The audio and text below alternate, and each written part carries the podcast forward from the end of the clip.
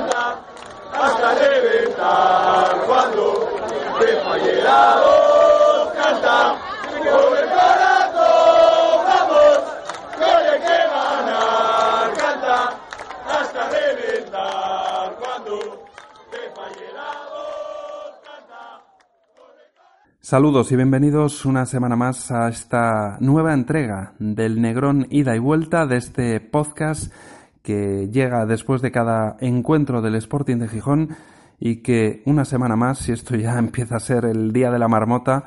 regresamos para contar, para analizar, al menos intentarlo, un nuevo triunfo del Sporting y un eh, triunfo importantísimo por muchísimas eh, circunstancias y especialmente yo resaltaría por eh, tres. Una, por los registros estadísticos. Estas ocho victorias consecutivas que hay que aplaudir, sea como sea, como hayan llegado, porque suponen la mejor racha de la temporada en Segunda División. Porque iguala la mejor racha de la historia del club. Estamos hablando de una racha que data de los años 50. O sea, yo de verdad lo digo y honestamente lo reconozco aquí, jamás pensé que verían mis ojos y que asistirían mis ojos a ocho victorias consecutivas del Sporting, incluso siendo en segunda división, incluso siendo con uno de los presupuestos más altos de la categoría, porque ahí están, por ejemplo, Granada y Osasuna, o muchos equipos temporada tras temporada con presupuestos altos en segunda que no lo consiguen. Y por si fuera poco, ahora también se enlazan triunfos como visitante, de esos ocho, cuatro han sido a domicilio, y si se consiguiese la próxima, en Cádiz, se igualarían las cinco victorias consecutivas eh, fuera de casa, que sería también igualar el mejor registro en este sentido del Sporting en su historia. Por todo esto, hay que valorar ese Valladolid 0 Sporting 1. Pero es que además, el Valladolid llevaba ocho encuentros sin perder en su casa. De esos ocho, siete ganados, y el único que empató fue ante el Rayo Vallecano, que al margen del Sporting es el equipo más fuerte de la categoría, además ha sido el más regular por encima del Sporting en toda la campaña y es el único que de esos ocho últimos encuentros como local del Valladolid ha logrado rascar un punto. Pero es que luego además el Valladolid solo se había quedado sin marcar en su estadio ante el Nastic. Solo el equipo catalán, uno de los mejores visitantes de la categoría, había logrado dejar a cero a los pucelanos en su campo. El Sporting lo ha vuelto a conseguir batirle esos ocho encuentros eh, sin perder que llevaba en casa y lograr que el Valladolid no marcase. Pero es que esto no es casualidad, porque el Sporting antes había cortado la racha de diez jornadas sin perder del Rayo Vallecano o el periodo de más de un año invicto en su estadio del Huesca. Eh, ya no se puede quedar en, en algo anecdótico, son muchos los registros que ha ido batiendo y muchas las buenas rachas que ha ido cortando de equipos de la zona alta y esto es otro aspecto por el cual hay que valorar ese triunfo del Sporting en Valladolid. Y luego, en lo que concierne más en lo propiamente que se ve sobre el césped, hay que decir que este triunfo ha llegado sin Santos y con Johnny de inicio en el banquillo. Es cierto que la ausencia del uruguayo estos dos últimos partidos se está notando menos que la, por ejemplo, del extremo mm, Johnny en, en Valladolid, o que por ejemplo la de Sergio Bergantiños cuando han faltado. Y eso es porque Nano Mesa ha vuelto a ofrecer cosas positivas. Si hace una semana lograba un tanto, el que abría el marcador, ahora fue el que fabricó y asistió el 0-1 en una gran acción, con fe, con potencia y con esa visión, como él decía, con el rabio del ojo de ver que llegaba Rubén García después de un desmarque impresionante. Quien no se haya fijado en todas las tomas y, sobre todo mirarlo un poco más a cámara lenta, que se observe el 0-1, ver cómo cuando el balón prácticamente está arrancando Nano Mesa, ya Rubén García intuye lo que puede ocurrir, hacia dónde va a ir Nano Mesa y cómo se pega un sprint en diagonal buscando ese espacio a la espalda del defensa y cómo lo hace además con un sprint eh, descomunal Rubén García, con lo cual gran mérito de Nano fabricando la jugada con explosividad y con visión de juego, pero gran mérito también de Rubén García intuyendo lo que iba a pasar y pegándose esa carrera para desmarcarse. Después eh, hay que decir que la ausencia de, de Johnny fue cumplidor Isma López, pero que ahora mismo no hay nadie en la categoría, yo diría, que pueda ofrecer tanto como ofrece Johnny, incluso estando tocado, porque con él, no estando seguramente al 100% todavía, el equipo fue más incisivo y su mera presencia ya condiciona al rival. Ya el lateral de esa banda sabe que no puede subir con tanta alegría, ya el que acompaña al lateral por ese costado sabe que posiblemente le tenga que ofrecer ayudas y eso, como digo, condiciona y mucho al rival, aparte de lo que ofrece Johnny, porque, por ejemplo, tuvo una gran ocasión con una vaselina que no le salió a puerta, o tuvo una asistencia brillantísima a Carmona, una visión de juego, pues, eh, como digo, espectacular de Johnny en esa asistencia que Carmona se le escapa un poco el control y le llega ya al portero rival. Y ya que antes mencionaba que, Isma cumplió, eh, yo creo que cualquier sportinguista se alegra que gente como Isma López pueda volver a tener minutos, que encima ofrezca pues ese sacrificio y esa entrega sobre el césped y se lo merecen tanto él como gente como Lora y otros futbolistas que están ahora en la sombra y que en su día fueron importantes en el Sporting, que fueron piezas clave y que ahora pues en la sombra están callados, trabajando y que se demuestra, por ejemplo, eh, cómo celebran los goles en la banda, cómo animan a sus compañeros o en esas imágenes que ya está ofreciendo en las redes sociales el Sporting de celebración en los vestuarios, cómo lo celebran como uno más a pesar de no estar teniendo prácticamente minutos y de no sentirse importantes después de haberlo sido no hace mucho en este equipo. Del partido también quiero destacar que el Sporting logró otra puerta cero, van ya 19 que a Mariño además, que es el mejor jugador de la temporada haciendo un global en el Sporting, fue decisivo otra vez, especialmente en ese remate de, de Mata a la media vuelta y que después en esa buen, ese buen hacer eh, de solidez defensiva del Sporting en esta jornada eh, influyó esa dupla del centro del campo que aporta muchísimo equilibrio y trabajo y ayudas, que es eh, Sergio y Bergantiños, pero sobre todo un Barba que ha estado sobresaliente. Posiblemente fue el mejor partido del italiano desde que viste la camiseta del Sporting y tal vez le ha venido hasta incluso bien estas jornadas en las que ha estado eh, con menos participación y que le puede hacer llegar a esta recta final con algo más de, de chispa. Y luego yo creo que fue clave marcar pronto. Luego daremos datos sobre esto, pero es importante para el Sporting y más en un campo como el del Valladolid haberse puesto por delante y, por ejemplo, ofrecer unos buenos primeros 25 minutos. Yo creo que el Sporting salió mejor que el Valladolid, diría, esos primeros 20-25 minutos, sin tampoco tener muchas llegadas. Fueron bastante buenos, notables del Sporting, logró adelantarse pronto y después tuvo prácticamente controlado el partido hasta la media hora, incluso dominando con balón, bien asentado en el campo y después pues fue haciendo un guion lógico, ¿no? El Valladolid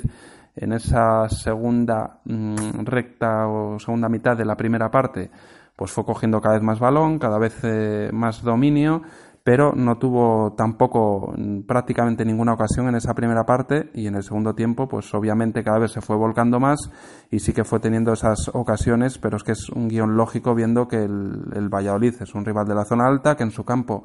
pues era el tercer mejor local de la categoría y que iba perdiendo y que tenía que, volcarse arriba y yo creo que, que, como digo, es un guion en parte lógico. Luego el Sporting le faltó, como le viene faltando, y esto hablaremos en otro bloque, pues algo más de fluidez con el balón y de estar más acertado en los metros finales para en las contras que tuvo haber podido matar el partido. Antes mencioné esa vaselina fallida de Johnny, hay otra buena acción de Nano Mesa haciéndose un autopase pero que luego no logra enganchar bien el disparo o alguna que otra llegada pero sin ser muy incisivo y, peligroso arriba el Sporting pero le bastó adelantarse, ser muy sólido atrás y la suerte de las eh, paradas de Mariño, de la mano de Barba que si bien no es un penalti muy claro pues el árbitro considera que no desvía la trayectoria del balón y posiblemente acierta ahí, pero que cualquier otro árbitro puede señalar esa pena máxima. Y luego, pues hay que decir que, este triunfo pues hace que el Cádiz, que es cuarto, esté a siete puntos ya y que el Zaragoza, que es, eh, séptimo y que ya marca lo que es la, la ventaja sobre los que no están en playoff,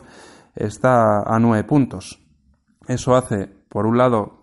que quitando el Huesca prácticamente se haya desmarcado ya el Sporting del resto de rivales por el ascenso directo si sigue con esta racha y después que las visitas tanto al Cádiz como al Zaragoza ya no tienen esa presión de que esos rivales prácticamente te pueden alcanzar en la tabla. Tiene la presión de que hay que sumar, de que hay que pelear con Rayo y Huesca, pero ya no que, Cádiz y Zaragoza te puedan eh, cazar, al menos en lo que parece ahora a, corto plazo, que esto dentro de dos o tres jornadas puede dar un vuelco como, como estamos viendo esta temporada en, en, segunda. La victoria del Huesca el lunes obliga a que la exigencia siga siendo altísima. Yo creo que hasta puede venirle bien al Sporting que por verlo con la botella medio llena esa victoria del Huesca, que, que el que no se vaya a cinco puntos o a cuatro, pues haga que el Sporting tenga que seguir teniendo esa exigencia altísima, que la euforia y la relajación haya que huir de ella y en este sentido yo creo que hay que aplaudir el mensaje que está lanzando prácticamente desde que llegó Baraja de ser ambicioso pero a la vez muy prudente, muy cauteloso y de ir con objetivos cortoplacistas, de marcarse solo en la visión lo que va a ser el siguiente encuentro y no empezar ya a hacerse cábalas de, de objetivos a medio y largo plazo de lo que pueda pasar de aquí a varias jornadas y de la ventaja que se tiene sobre el resto de rivales y de si va a ser o no un fracaso no entrar en ascenso directo. Yo son los aspectos que comentaría de ese Valladolid 0 Sporting 1. Saludo ya a Rubén Díaz. Rubén, saludos, ¿qué tal? Cuéntanos, ¿qué te pareció a ti ese partido tres puntos de Valladolid creo que tienen que ser considerados como más que valiosa porque el Sporting eh, partía en este partido con la desventaja de no tener ni idea de cómo el partido iba a ser planteado por parte del Valladolid al contar con un nuevo técnico en el banquillo tras la destitución de Luis César San Pedro. Todo lo contrario que el Valladolid, que sí que era perfectamente conocedor de los mecanismos de juego, tanto ofensivos como defensivos, de un conjunto, el Gijonés, que se ha convertido en el equipo a batir de segunda división, por encima incluso creo que del Rayo Vallecano. Eh, eso quedó plasmado en el partido, lo que ocurre que el Sporting tuvo la fortuna, pero también el buen hacer de cuajar una fantástica acción de transición ofensiva en el minuto 2 en la que un fresquísimo y potente nanomesa puso un balón de oro para un inteligente una vez más Rubén García y poner por delante al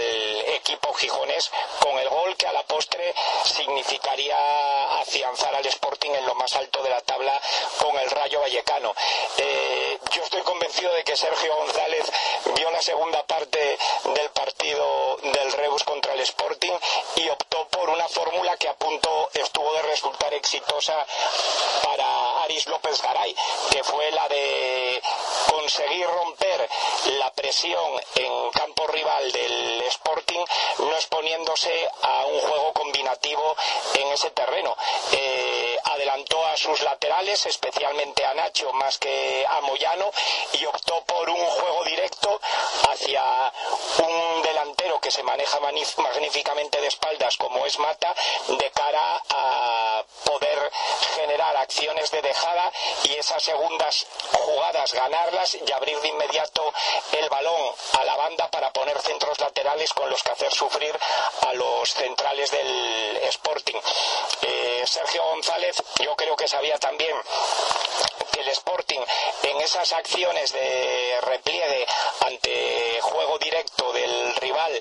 eh, sus interiores suelen cerrar mucho por dentro, dejando expuestos a los laterales. En eso pecó en exceso un Isma López que yo creo que pagó de una forma evidente su inactividad y, es, y Canella estuvo expuesto a situaciones de dos contra uno en demasiadas ocasiones. Pero también sufrió Jordi Calavera lo suyo con, con Nacho al hacer Carmona lo mismo que Isma López. En el partido yo creo que el Sporting no se sintió cómodo en ningún momento tuvo que saber sufrirlo para poder obtener los tres puntos. Aparte del sufrimiento, sin duda, eh, contó con la mano de Mariño providencial de cada partido, eh, algo que ya ocurría en la época de Paco Herrera cuando se veía expuesto a tener que salvar situaciones de uno contra uno en muchísimas más ocasiones y que en la época de Baraja normalmente suele ser una por partido, en este caso la que le sacó a Mata y luego la que afortunadamente eh, Federico Barba llegó a despejar casi sobre la línea de meta. El Sporting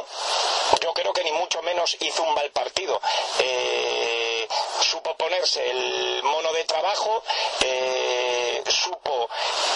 sufrir como lo suelen hacer los equipos que vienen llevados por una inercia positiva, pero tampoco hay que olvidar que el Sporting eh, pudo matar el partido a la contra en ocasiones clarísimas como las que disfrutó con un pase magistral de Johnny hacia Carmona que el Balear no acertó a controlar y que de haberlo hecho correctamente hubiese supuesto una oportunidad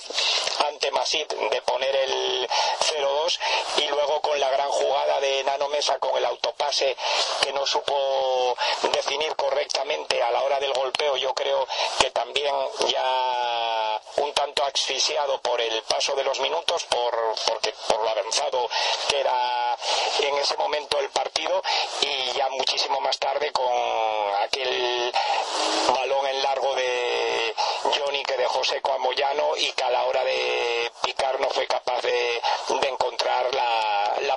rival. Mm, sin duda el equipo mejoró notablemente con la entrada de Johnny en lugar de Isma López, algo que a mi modo de ver debería haberse producido incluso algo antes porque el Navarro estaba muy lejos del nivel ofrecido por este caso Rubén Baraja también era consciente del estado físico de Johnny e intentó aguantar lo más posible para no exponer al jugador cangués. En definitiva, mm, tres puntos de oro eh, logrados en un partido más que trabajado, pero a decir verdad, yo creo que sufriendo muchísimo menos, por ejemplo, de lo que sufrió el equipo en la segunda parte contra el Reus. El segundo bloque lo arrancamos tomando como referencia estas declaraciones de Diego Mariño, el portero del Sporting, en la zona mixta, unas palabras que utilizamos el audio que ha colgado en iVox eh, el canal de nuestros compañeros de Radio Marca Asturias. Escuchamos a Mariño y lo comentamos. Sí, yo creo que peor, yo creo que peor. La semana pasada fue la segunda parte solo, la primera estuvimos muy bien pero esta ha sido desde el principio hasta el final sufriendo, checando balones, defendiéndonos. Eh, bueno, eso quiere decir que el equipo eh, sufre, que sabe sufrir, que se defiende muy bien, que, que, está todo el mundo implicado en defensa, pero es cierto que tenemos que tener un poquito más controlados los partidos. Hoy hemos tenido espacios para a lo mejor haberlo sentenciado un poco antes y bueno, es una, una asignatura a corregir ¿no? para próximos partidos. Pues bien, esa es la autocrítica que hacía Mariño. Eh, hablaba de que estuvo el Sporting a merced del rival tanto en la segunda parte ante el Reus como en buena parte del encuentro ante el Valladolid. Yo casi también reduciría a la segunda mitad ante el Valladolid ese aspecto que comenta Mariño y es cierto que también, si miramos un poquito más atrás, el encuentro ante la Almería tuvo buenas fases de ese partido en los que la Almería dominó bastante y los que el Sporting sufrió más de la cuenta. Mm, sufre el asedio de los rivales, le llegan, tienen ocasiones,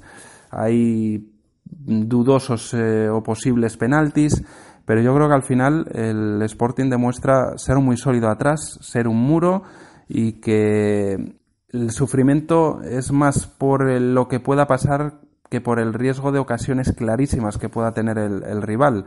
Luego le acompaña la suerte. Ha habido en estos tres últimos partidos eh, algún poste, intervenciones de Mariño, como digo, alguna acción eh, en los que los eh, árbitros,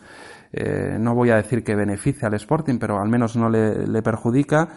Y luego, pues, en cierta manera, por ejemplo, ante el Valladolid, sí que es lógico, como decía antes, que la segunda mitad un Valladolid que es muy fuerte en su casa, que quiere aspirar a, estar arriba, que está ocupando puestos de, zona alta, pues que, es con un 0-1 en su estadio y ante un Sporting, eh, pues eh, en la segunda mitad se lance ¿no? y, domine al Sporting y tenga ocasiones y llegadas. Lo positivo es que, a pesar de todo esto, el equipo encaja pocos goles. Eh, el Valladolid no consiguió, y eso que tiene unos registros goleadores en su campo eh, brutales, eh, anotar en la portería de Mariño. El Reus es cierto que le hizo uno, el Almería mm, le hizo otro, pero ya de penalti en el último instante y, al final pues eh, yo creo que en una liga tan larga y tan competida y con eh, resultados que se pueden dar en cualquier campo en cualquier momento pues es lógico y normal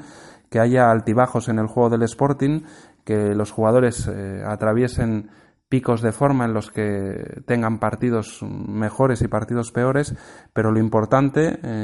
a pesar de, que la brillantez, eh, por ejemplo, en las transiciones, en las asociaciones, eh, a la hora de atacar del Sporting, en la fluidez de la circulación de balón, pues aunque baje es un poco, aunque baje un poco el rendimiento individual, al final el Sporting está demostrando ser un equipo sólido, un equipo que, como digo, sabe sufrir y que tiene pegada en el área rival y es un muro en el área propia. Así que mientras eh, en estos altibajos los resultados sigan acompañando, poco más se puede decir de este Sporting al que hay que exigirle, está claro, pero que tampoco hay que rasgarse las vestiduras porque en la segunda mitad ante el Reus, en la segunda ante el Valladolid en su campo y en eh, alguna fase del partido ante la Almería, pues el rival haya tenido más control, haya tenido llegadas y el Sporting pues les haya faltado, pues no sé si llamarlo chispas, llamarlo acierto en los últimos metros a la hora de asociarse, eh, fluidez en la circulación, como digo, pero yo creo que, esos altibajos al final son lógicos y que el Sporting de aquí a final de temporada va a tener partidos mejores y peores en lo individual y en lo colectivo y va a tener, eh, como digo, esos altibajos. Y después yo creo que le puede estar viniendo bien al equipo en lo individual que los jugadores puedan ir teniendo ciertos descansos. Yo creo que a Santos le puede venir bien haber parado algunos encuentros, tal vez no haga falta que se precipite su regreso como titular ante el Cádiz. Mm, yo creo que Nano Mesa está ofreciendo de momento garantías y la situación clasificatoria no lo hace tan urgente el que vuelva. Y luego, futbolistas como Sergio el otro día ofrecieron una gran versión después de, perderse recientemente un partido. Eh, jugadores como Barba han llegado ahora a esta jornada después de unas semanas parado con un nivel altísimo, ofreciendo, como decía antes, casi su mejor partido con la camiseta del Sporting. Y luego hay otros jugadores como Carmona, que tal vez estén pidiendo también un descanso que les pueda venir eh, en las próximas jornadas en algún momento. Si bien eh, no sea quedándose en el banquillo en algún partido, sí no teniendo tantos minutos sobre las piernas para que puedan llegar a la recta final en, en buenas condiciones, porque la segunda lo decía antes, es muy larga, es muy competida, son 42 jornadas, aún quedan 7, es todo un mundo y eh, no estaría mal que, futbolistas importantes vayan teniendo eh, algo menos de minutos en las piernas, en, que se vayan repartiendo ese desgaste para que pueda llegar el equipo en lo individual y en lo colectivo en las mejores condiciones. No sé qué te parecen, Rubén, esas palabras de, Mariño. ¿Qué análisis sacarías tú de, estas tres últimas jornadas en las que sí le podríamos dar, no, no sé lo que piensas tú, la razón al portero en la que ha habido un cierto bajón en el, en el juego del Sporting? El bajón del juego del Sporting, para mí, fundamentalmente en los dos últimos partidos, viene provocado, Pablo, por un estudio minucioso por parte de los técnicos del Reus y del Valladolid sobre cómo combatir este aspecto del fútbol gijonés. Yo creo que tanto Aris López Garay como Sergio González buscaron una fórmula similar. Aris López Garay en el segundo tiempo y Sergio González desde el inicio del partido, que consistía que para librar la presión adelantada del Sporting y evitar pérdidas cerca de su portería rival, lo que suele facilitar al Sporting en sus ataques teniendo que recorrer muchos menos metros hacia la portería, no se podían exponer a hacer un primer pase de seguridad que diera lugar a una salida de juego combinado, sino que buscaban lanzamientos directos frontales para que los ganara un delantero alto, como en el caso del Reus era Lequico, en el caso del Valladolid Mata, y provocar segundas acciones que fueran a parar a pies del mediapunta o del segundo delantero y rápidamente abrir el balón a banda eh, para poder provocar centros laterales que hagan sufrir a unos centrales del Sporting que por arriba sin Guitián no se manejan especialmente bien, aunque en el caso del partido con el Valladolid, Barba estuviera echado un auténtico coloso. Lo pudimos ver claramente en Pucela, como Nacho fue un puñal por la banda izquierda, pero también Hervías por la derecha, y fundamentalmente porque el Sporting, a la hora de cerrarse en su repliegue, eh, lo hace muy por dentro, ocupando mucho los espacios interiores y dejando más libres los extremos, lo cual provoca situaciones fundamentalmente de dos contra uno para los laterales, tanto Canella como Jordi Calavera. Isma López en Valladolid o Johnny normalmente cierran demasiado por dentro, igual que lo hace también Carmona, y los rivales van leyendo estos aspectos tácticos del juego del Sporting. Eh, yo creo que también es algo natural. Hay que tener en cuenta que el Sporting se ha convertido en el equipo a batir en segunda división y conseguir derrotarle va a significar eh, colgarse sin duda una medalla que va a otorgar un mérito indudable al, al equipo que lo haga. Eh, ¿Cómo combatir esto? Mm, la única fórmula que se me ocurre es no cerrando tanto por dentro a la hora de de realizar los repliegues, pero el Sporting ante equipos que opten por la fórmula del juego directo con un punta grande y con los laterales adelantados va a sufrir porque no cuenta con jugadores que se sientan cómodos en el juego de contacto, en el juego aéreo y no suele ganar las segundas acciones que sí, de las que sí salen vencedores estos puntas. Eh, a mí es la única fórmula que se me ocurre, pero creo que tampoco es un motivo de alarma, ni mucho menos para el cuadro de Rubén Baraza, ni mucho menos tampoco para la afición del Sporting, porque ahí están los datos absolutamente apabullantes del rendimiento tanto en juego como numérico del rojiblanco que lo ha catapultado a la zona más alta de la tabla. Pero como bien decía Mariño en su audio, sin duda eh, es importante sufrir, pero también encontrar una fórmula que permita rebatir esos argumentos que han expuesto el, Reus y el Valladolid, porque igual son extensibles a otros rivales. Y se me ocurre, por ejemplo, en la siguiente cita en casa el Albacete, por el tipo de delantero que tiene con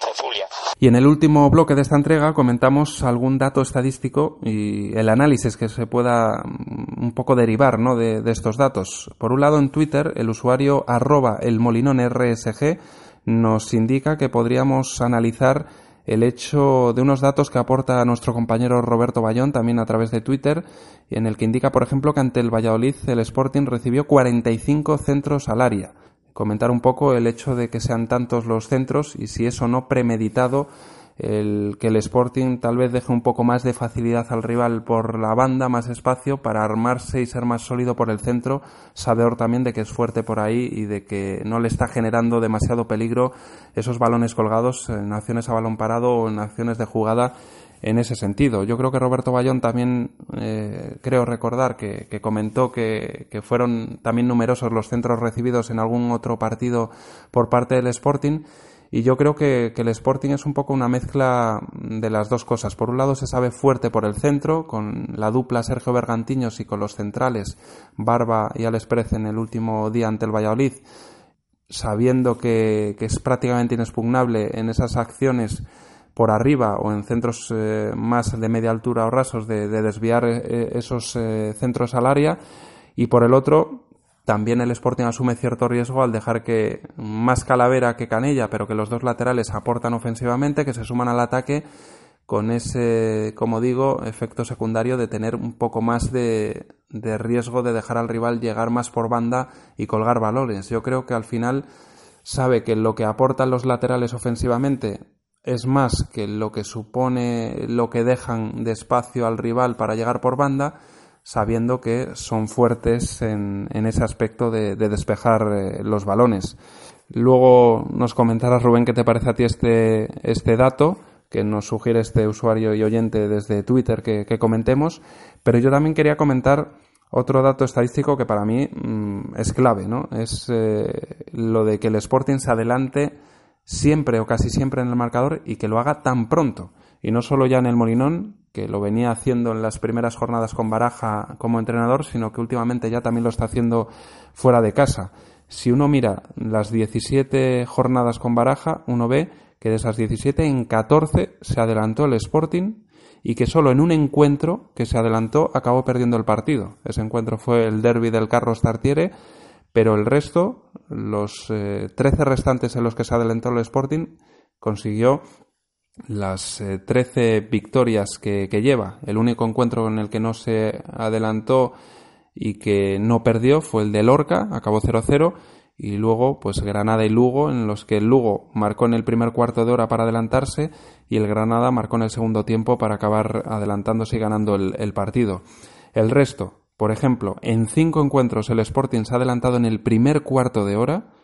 contra el Tenerife, contra el Córdoba, contra los Asuna, en Almería y en Valladolid. En esos cinco se adelanta en el primer cuarto de hora. Contra el Corcón, en Oviedo y contra el Reus se adelanta en la primera media hora y contra el Nastic, Sevilla Atlético, Cultural y Huesca se adelanta en el último cuarto de hora de la primera mitad. Es decir, cinco encuentros en el primer cuarto de hora, ocho encuentros si sumamos todos en la primera media hora y doce encuentros si sumamos todos los que se adelanta eh, antes del descanso. Se adelanta en el segundo tiempo contra Numancia en el minuto 50 y contra el Rayo en el 68, pero creo que es bestial ese dato de que el Sporting se ha adelantado en el primer cuarto de hora, repito, en cinco ocasiones, se ha adelantado en la primera media hora en ocho partidos y se ha adelantado antes del descanso en doce encuentros. Yo creo que un equipo con la pegada y con la facilidad de jugar con espacios a la contra del Sporting y con la solidez defensiva del Sporting, para mí es clave este factor que apunto, este dato de tantos encuentros en los que se adelanta y además tantos encuentros en los que se adelanta pronto el Sporting. Prácticamente no ha tenido que remar a contracorriente y como digo, solo el Oviedo logró remontarle un partido, así que yo creo que es un factor que está siendo clave y que condiciona muchos partidos, como el último ante el Valladolid, que es eh, prácticamente de los más tempraneros en los que se ha adelantado el Sporting. Y no sé, Rubén, ¿qué te parece a ti si, si le das tanta importancia como le doy yo a este factor de adelantarse pronto. Los datos sobre los centros laterales recibidos en los dos últimos partidos están ahí, pero yo no comparto la opinión de que premeditadamente Busque que al Sporting le ataquen por los costados y que prefiera cerrar la zona interior para que no le filtren pases que puedan exponer en situaciones cara a cara a los centrales de tener que defender ataques de los equipos rivales fundamentalmente de, sus jugadores ofensivos. Eh, yo no creo que el Sporting cuente con futbolistas de un perfil eh, que se sienta a gusto rebatiendo balones aéreos como por ejemplo lo hacía Bernardo y Luis Hernández en la época de Abelardo en la que claramente sí que el Pitu buscaba que los rivales tuvieran que encontrar las zonas de acceso hacia la portería defendida por Cuellar fundamentalmente eh, por los extremos porque de aquella cada balón centrado al área rojiblanca había un seguro de vida que era Bernardo en el 90% de las ocasiones ya que para él eran miel sobre hojuelas esos balones aéreos respaldado perfectamente por Luis Hernández. Pero en esas acciones del juego no se sienten cómodos ni Barba ni Alex Pérez y algo más Guitián porque sí que es un futbolista que tiene un buen salto y tiene tanto ofensivamente un buen remate de cabeza como unos buenos movimientos ahora a la hora de despejar balones. Eh, yo creo que ese alto porcentaje de centros laterales vienen provocados fundamentalmente por lo que yo comenté en el segundo bloque de este podcast del Negrón ida y vuelta y es que Aris López Garay en la segunda parte y Sergio López durante todo el partido tenían perfectamente estudiado al Sporting y sabían que esas podían ser las vías de acceso eh, que podían causar más problemas a la retaguardia rojiblanca a la hora de intentar que Mariño no recibiera goles. Eh, sí que es cierto que por los mecanismos defensivos que Baraja lleva ensayando desde que llegó a Gijón, fundamentalmente él pretende que el equipo eh, no se exponga por dentro a las acciones que comentaba de uno contra uno nuestros centrales o laterales respecto a los jugadores ofensivos rivales, pero ni mucho menos creo que esté contento con este altísimo porcentaje de centros laterales recibidos en los últimos dos y tres partidos, incluyo el de Almería también, porque el equipo sin duda ha sufrido y ha contado con su cuota de fortuna para sacar los partidos adelante. En cuanto a la capacidad del Sporting para adelantarse en el marcador en fases tempranas del partido, creo que ese dato habla por sí solo del potencial ofensivo del conjunto rojiblanco, que como llevo diciendo desde hace unas semanas lleva una media superior a 1,75 goles por partido y sin duda el adelantarse pronto en el marcador eh, provoca que tu sistema nervioso esté mucho más apaciguado y tranquilo que el del rival a la hora de poder hacer frente al resto del encuentro. Adelantarse en el marcador, en la mayoría de los casos, es una ventaja indudable y si cuentas con mecanismos del juego para saber gestionarlo, como mínimo te va a llevar a puntuar y si no a ganar. Eh, como dije en el segundo bloque de este podcast, creo que bueno, no hay que alarmarse en absoluto porque el Sporting haya sufrido más de lo que estaba acostumbrado en los cinco partidos anteriores, en estos tres últimos, y sí que creo que Baraja va a encontrar eh, algún tipo de fórmula para intentar aminorar ese volumen de centros laterales, aunque como ya dije también, creo que por el perfil de jugadores que tenemos, si nuestros rivales optan por jugarnos directo, eh, como han hecho el Reus y el Valladolid, no va a resultar tan sencillo el que el Sporting pueda vivir partidos plácidos, pero hay que tener en cuenta que estamos en las seis últimas jornadas del campeonato y todo van a ser auténticas finales. Y nos despedimos ya. No vamos a abordar en esta ocasión un análisis de lo que va a ser la próxima jornada con esa visita al Cádiz, porque ya en la entrega anterior hicimos una especie de análisis eh, de la doble salida consecutiva que tenía el Sporting en Valladolid y en Cádiz. Así que no vamos a, repetirnos en que el Cádiz es un, un equipo que por bandas es peligroso. Se vio en el Molinón, donde pudo haber hecho uno de los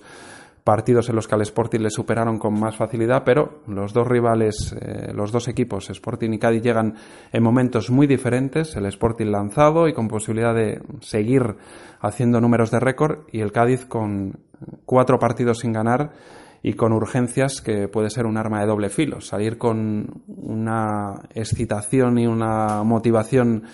superior a la que saldría en otra ocasión tiene que recortar esos siete puntos como sea, o también que Sole juegue una mala pasada, se lance en exceso y pueda ocasionarle un contexto más favorable al Sporting que en una situación en la que estuviese la situación clasificatoria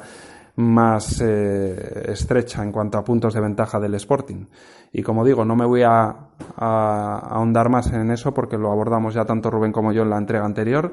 Con esto simplemente nos eh, despedimos y os agradecemos una vez más que nos acompañéis y nos escuchamos en la próxima.